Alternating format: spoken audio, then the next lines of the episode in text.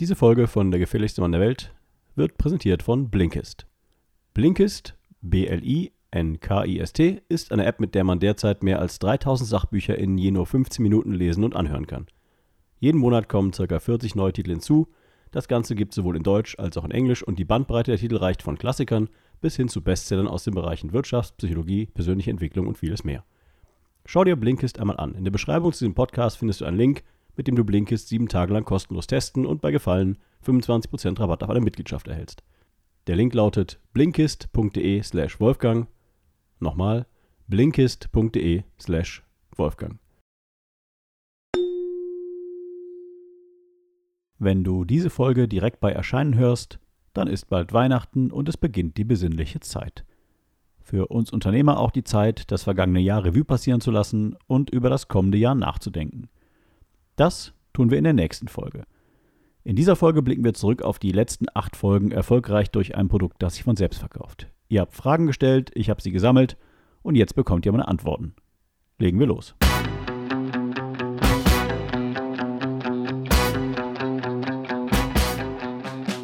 Herzlich willkommen bei Der gefährlichste Mann der Welt, dem Business Coaching Podcast mit Wolfgang Kierdorf. Hast du dich auch schon mal gefragt, wie zur Hölle machen das die anderen? Denkst du auch manchmal, wie geht das? Was ist der Trick? Hier erfährst du es. Denn das Denken, das dich hierhin gebracht hat, ist nicht das Denken, das dich an dein nächstes Ziel bringt. Fertig für den Impuls? Hier ist dein Gastgeber, Wolfgang Kierdorf. Herzlich willkommen in der zweiten Season von Der gefährlichste Mann der Welt. Mein Name ist Wolfgang Kierdorf und ich bin Business- und Performance Coach. Viele der gestellten Fragen haben sich im Verlauf der Season bereits selbst beantwortet. Ein paar Fragen sind aber übrig geblieben, die noch nicht oder noch nicht klar beantwortet wurden. Starten wir also ohne viel Tamtam gleich mit den Fragen zu den letzten acht Folgen. Frage Nummer 1. Wenn ich meine Zielgruppe und ihre Probleme bereits kenne, brauche ich dann auch die ganzen Interviews? Diese Frage bezieht sich auf Season 2, Folge 14, das Problem. Die Antwort auf Frage 1 lautet Jein. Grundsätzlich bin ich der Meinung, dass Interviews nicht schaden, auch wenn man glaubt, seine Zielgruppe und ihre Probleme bereits zu kennen. Das Schlüsselwort hier ist Glauben. Und ich habe es nicht selten, dass Unternehmer zu wissen glauben, was ihre Zielgruppe will und wer die Zielgruppe ist. Und dass sie aber vom Bauchgefühl her falsch liegen, manchmal auch von den Erfahrungswerten oder die Erfahrungswerte falsch auswerten und dadurch auf der Basis falscher Annahmen Entscheidungen für die Zukunft treffen. Das bedeutet, ich empfehle immer, Interviews zu führen, vielleicht dann nicht 100 oder 50, sondern vielleicht nochmal mit ausgewählten Leuten das nochmal zu verifizieren, auch mit bereits existierenden Kunden zu sprechen, die nochmal zu fragen, ist das wirklich das Problem, was du hast? Warum hast du mich beauftragt? Was ist die Lösung, die du erwartet hast? Was ist die Lösung, die du bekommen hast? Das sind vielleicht andere Fragen, aber ich würde grundsätzlich immer in die Interviews gehen einfach weil es nochmal validiert und nicht schadet. Nicht in die große Menge an Interviews, aber zumindest 10, 15, meinetwegen mit Menschen oder Kunden, die man schon hat. Es kommt selten vor, dass man wirklich die Zielgruppe und das Problem quasi aus dem Bauch heraus trifft. Ich habe es sehr, sehr, sehr, sehr selten erlebt. Also vielleicht einer von tausend Fälle, vielleicht sogar weniger. Insofern Interviews immer gut. Frage 2.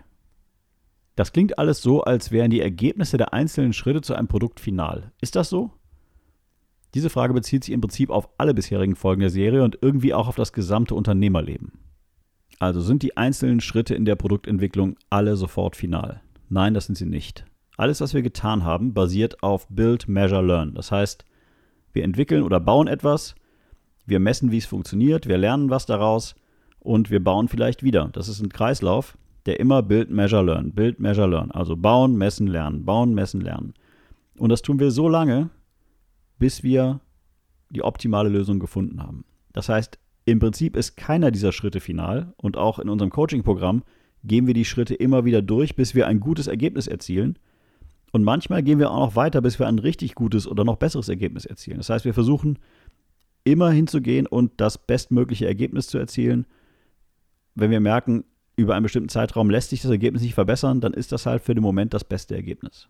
Also kurz gesagt, nein, die Schritte sind in der Regel auf jeden Fall beim ersten Mal nicht final, sondern sind immer ein Experiment. Jeder Schritt ist ein Experiment und eigentlich alles im Unternehmen, jede Verbesserung ist ein Experiment. Das Wichtige ist halt, dass man vorher und nachher messen kann und rausfindet, ist es besser oder schlechter geworden.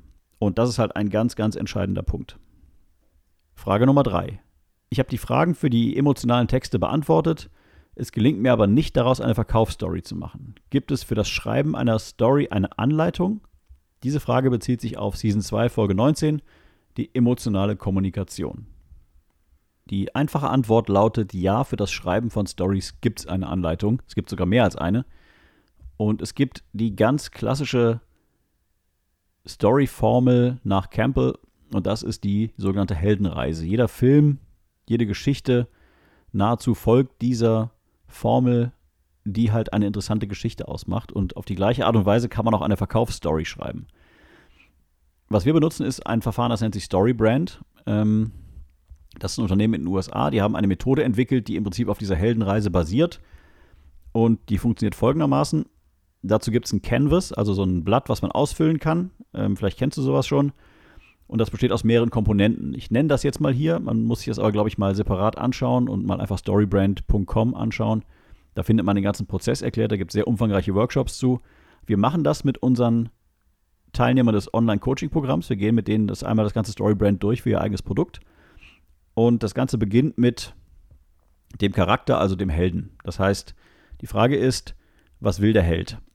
Genauer, was will der Held erreichen?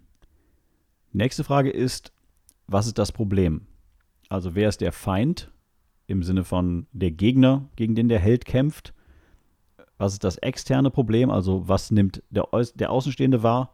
Was ist das interne Problem? Was nimmt der Held von oder der Held von innen wahr? Und es gibt ein philosophisches Problem, das ist ein bisschen komplexer. Dann gibt es den Guide und das bist du und dein Produkt. Das heißt, du bist quasi der Yoda für den Luke Skywalker. Du bist nicht der Held der Geschichte, sondern du bist der Guide, der dem Helden hilft. Und das ist ganz, ganz wichtig, weil die meisten Menschen, die Produkte verkaufen, stellen sich selbst immer als den Helden dar. Das ist aber falsch. Der, der Held ist der Kunde. Du bist der Guide. Also die Perspektive ist, ich bin der, der dir hilft, dein Problem zu lösen. Ähm, und das ist super, super, super entscheidend in der Kommunikation. Das besteht, oder dieser Teil besteht aus der Empathie auf der einen Seite, also wir verstehen dich, und aus der Autorität auf der anderen Seite, nämlich wir haben das schon mal gemacht oder wir können das, also herausbringen, wie wir es in den emotionalen Texten auch geschrieben haben, ähm, dass wir die Expertise haben, Vertrauen und Zutrauen. Das nächste ist der Plan und dahinter steht auf der einen Seite der Prozess, also zu erklären, wie lösen wir dein Problem und auf der anderen Seite zu erklären, dass wir dich quasi als Kunden akzeptieren. Das bedeutet, man kommuniziert so ein bisschen ähm, solche Dinge wie, wir werden dich nicht alleine lassen, ähm, wir werden eine Lösung finden. Also auch wieder vertrauensbildende Elemente. Das nächste in der Geschichte ist der Call to Action, also das, weswegen sich der Held aufmacht. Und es gibt eine Unterscheidung zwischen direkter, einem direkten Call to Action und einem sogenannten Transitional, also einem verzögerten Call to Action. Der direkte Call to Action ist in der Regel sowas wie ein Button, auf dem drauf steht, äh, buch dein Erstgespräch. Und Transitional wäre sowas wie, trag dich in unseren Newsletter ein. Also beide Beispiele sind schwach, aber wenn man in diesem Storybrand drin bleibt, merkt man halt sehr schnell, was gut funktioniert und was nicht. Und aus den vorherigen Canvas-Elementen kommen quasi auch die richtigen Texte. Dann überlegt man sich, was ist die Transformation des Charakters? Also wo steht der Charakter, der Held am Anfang, bevor er dich findet und dein Produkt? Und wo steht er danach? Ja, bei dem, am Beispiel des Klempners am Anfang steht der Charakter da, ist in, in Panik und Verzweiflung, das Wasser läuft aus der Wand, ähm, er ist verzweifelt und am Ende der Charakter ist beruhigt, der Held hat es geschafft, das äh, Problem ist gelöst, es läuft kein Wasser mehr aus der Wand, vielleicht sogar das Wasser schon abgepumpt, die Wohnung trocknet wieder, Versicherungsschaden ist behoben und, und, und. Und dann gibt es die zwei Varianten, die wir auch in unseren emotionalen Texten schon drin haben, nämlich was passiert im Erfolgsfall und was passiert, wenn es nicht funktioniert. Also nicht funktioniert im Sinne von nicht, dein Produkt funktioniert nicht, sondern wenn er nichts tut. Ja, zum Beispiel am Beispiel einer Kfz-Versicherung, schließt diese Kfz-Versicherung ab, wenn etwas passiert, bist du abgesichert, Personenschaden, wenn dein Auto kaputt geht, wir bezahlen das.